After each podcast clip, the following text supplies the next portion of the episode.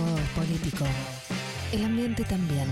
El desafío que tenemos por delante es de una magnitud de carácter colosal y la gran crisis no es ecológica, es política. Columna de política y ambiente por Merce Pombo. Siempre muy politizada, muy, muy, muy de izquierda, demasiado, demasiado. Bueno, bueno, como venimos anunciando, ahora vamos a discutir un poco las tensiones al interior del gobierno que tienen como epicentro una cuestión ambiental. Primero vamos a contextualizar un poco de dónde viene esta discusión en torno a las plataformas offshore, eh, que justamente es lo que se está proyectando, se está proyectando la explotación petrolera en la costa argentina. Y ahora estamos en la etapa de exploración, que es eh, la etapa previa a la explotación para averiguar dónde están estos pozos. Esto surge de un aviso de proyecto que presentó la empresa noruega Equinor, que tiene, como, como charlamos otras veces, estándares ambientales muy altos, pero bueno, eh, exporta de alguna manera esos pasivos ambientales a otros países en asociación con IPF y Shell. Es muy importante Shell, ahora lo vamos a volver a nombrar, y esto se haría en el bloque Cancien. El bloque Cancien es el bloque más grande de la cuenca norte del mar argentino y además es el principal corredor biológico eh, porque, porque está enfrente del talud continental, así que ambientalmente es muy importante.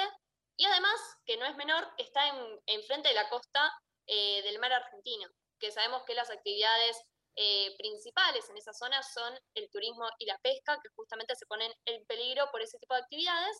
Pero es importante también saber que este proyecto viene de mucho antes, viene de 2017 y que entre 2017 y 2019 se entregaron permisos para eh, llevar adelante esta actividad en más de un millón de kilómetros cuadrados en el mar argentino.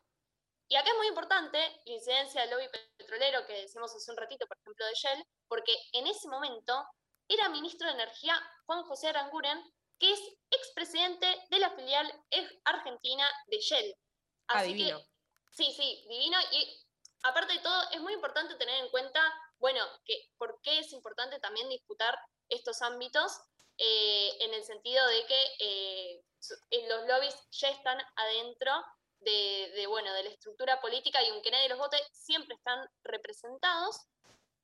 Pero la, evaluación final de impacto ambiental para autorizar estas actividades, recordemos, siempre hablando de la exploración, no de la explotación, que es la etapa previa, se tiene que hacer ahora. Y es para eh, justamente, bueno, eh, analizar la viabilidad en sí. Recordemos que la exploración eh, no es una actividad inocua, en sí tiene un impacto ambiental porque consiste en bombardeos acústicos y de hecho, bueno, la Cámara de Empresas Pesqueras hizo un informe acerca de cuáles son los impactos ambientales ya de por sí estas actividades sísmicas sin em, hablar de la explotación en sí misma, Así que es importante y sobre todo a mí me, parece interesante analizarlo desde el punto de vista no solamente ambiental, sino de las actividades productivas también que se ponen en riesgo por avanzar con una industria que cada vez queda más vetusta, porque siempre se genera esa dicotomía producción-ambiente y, la verdad que incluso desde el punto de vista estratégico es eh, altamente irracional eh, teniendo en cuenta este factor. O sea, eh, ahora estamos en una etapa de evaluación de impacto ambiental de esta actividad y por eso también se están generando instancias de participación ciudadana, ¿no? Como que vendría a ser toda esa evaluación que está ocurriendo ahora en relación a este posible proyecto de exploración eh, sísmica en el mar argentino. Claro, a raíz de, este proyecto de explotación en este bloque específico, se hizo una audiencia pública. En esa audiencia pública hubo 333 eh, personas en contra y 12 a favor.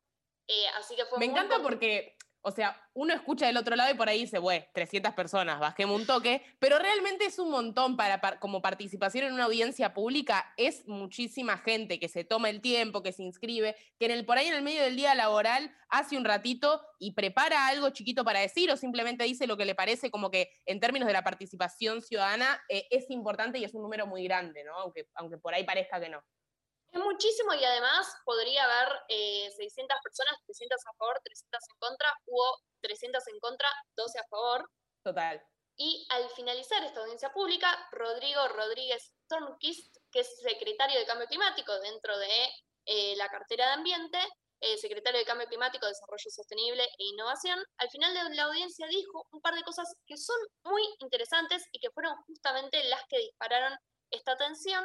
Habló por un lado, bueno, de la necesidad de discutir una política energética en la cual se inscribe el proyecto, que es central, es central lo que dijo porque es lo que discutimos siempre, que, toda actividad productiva se inscribe en un proyecto de país y que justamente tiene que tender a eh, cumplir estos objetivos y a, la transición como decimos siempre también, incluso en términos estratégicos, y eh, también de definir de dónde se extraen los recursos energéticos, cómo se hace y por cuánto tiempo. Eh, así que fundamental. Sí, también, digamos, dimensionemos cuán zarpado es que un secretario de la cartera de ambiente haya participado de una audiencia pública cuando uno pensaría como, bueno, por ahí simplemente levante el teléfono y dice, che, mira, esta política que se está llevando adelante podría llegar a ser incompatible con los compromisos internacionales de Argentina y con la planificación que venimos llevando a cabo en términos de descarbonización. Bueno, evidentemente ahí hay un cortocircuito porque eh, esa comunicación no está ocurriendo o no está ocurriendo de una manera tan fluida y se vuelve necesario eh, que participe de una instancia pública, también dejando entrever esta interna, ¿no? Porque siempre de alguna manera, cuando se ve la interna, es que hay algo que no está funcionando, no es que es gratuito o es un placer, digamos que se vean esas inconsistencias de, hecho hay un funcionario público hablando mal de una política que está impulsando su propio gobierno.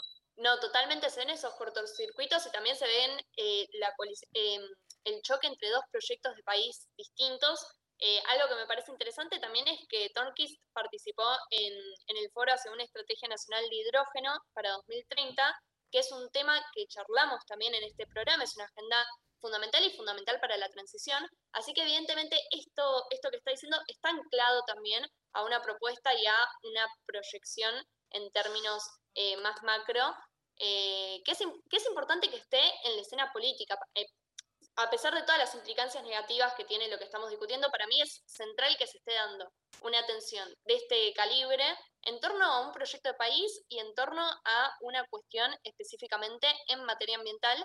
Y algo que dijo también que me parece interesante es que, eh, bueno, resaltó las recientes decisiones judiciales a nivel internacional, eh, como por ejemplo, bueno, el caso de Shell, eh, precisamente que, que, bueno, que se le obligó en un tribunal internacional em, en otro país. Eh, eh, de Holanda. Em, sí, eh, no fue el tribunal de Holanda el internacional, sino que fue específicamente el país de Holanda, a cumplir con los objetivos del Acuerdo de París. Y también habló que ya es una realidad innegable.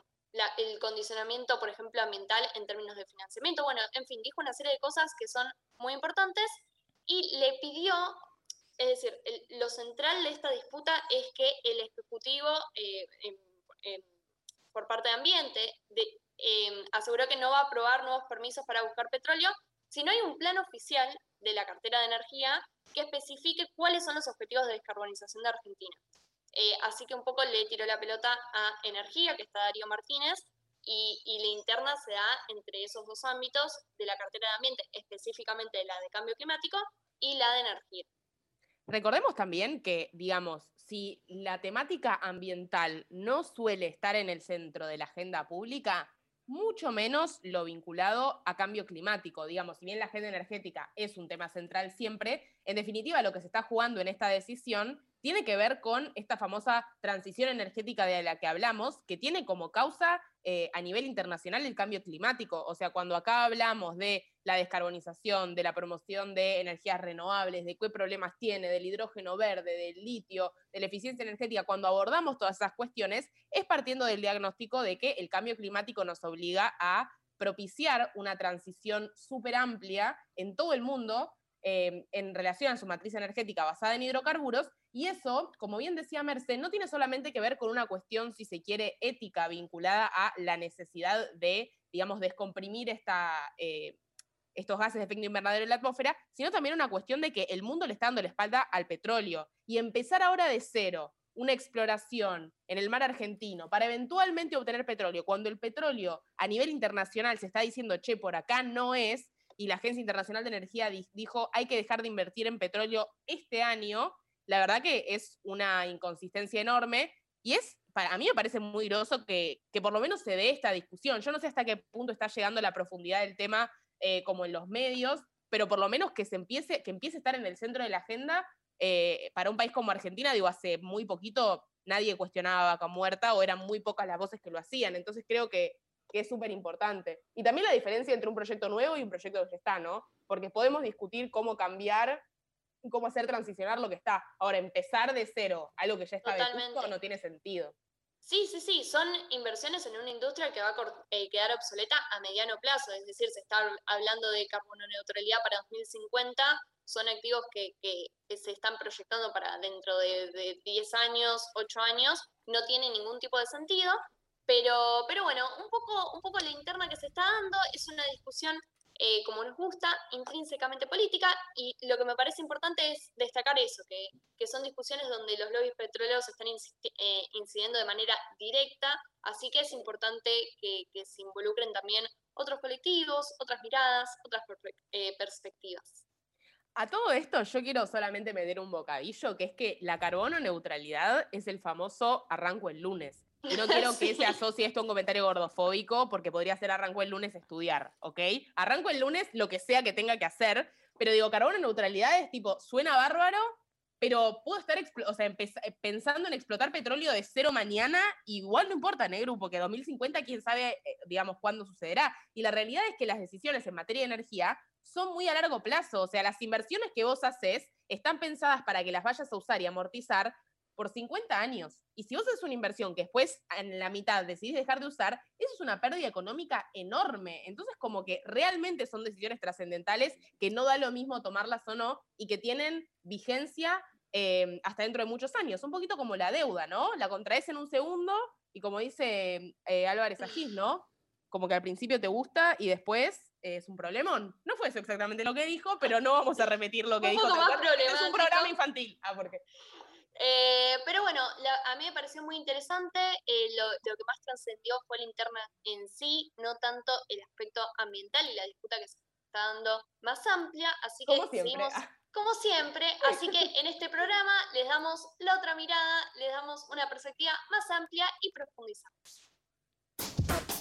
Politizan todo. Por Mercedes Pombo. En ¿Qué mundo nos dejaron?